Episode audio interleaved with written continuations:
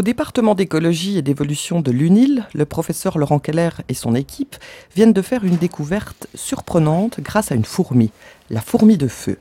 Leur découverte est publiée dans la prestigieuse revue Nature et en collaboration avec le CIB, Institut suisse de bioinformatique, ils ont découvert que l'organisation sociale de cette fourmi est due à un groupe de gènes liés.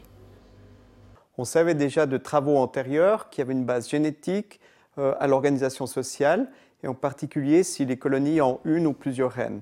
Et chez beaucoup de fourmis, en fait, on peut avoir des variations d'organisation sociale et on pensait que c'était dû à l'environnement. Et ce qu'on a montré, c'est que c'est vraiment un groupe de gènes qui vont déterminer si dans la société, on a une ou parfois jusqu'à 50, voire même plus de 100 reines dans, la même société. Un groupe de gènes liés à un comportement social, l'homme pourrait-il fonctionner de la même manière? Alors on pourrait imaginer chez beaucoup d'espèces qu'on ait en fait une base génétique de telle manière que les espèces sont confrontées à des situations euh, différentes.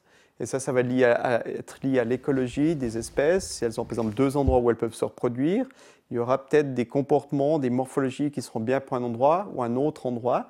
Et à ce moment, on pourrait imaginer qu'un groupe de gènes devienne lié à nouveau pour donner une adaptation spécifique à un milieu donné.